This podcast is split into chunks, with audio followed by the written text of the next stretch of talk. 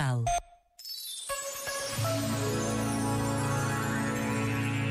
Ser tolerante não significa anular-se perante os outros.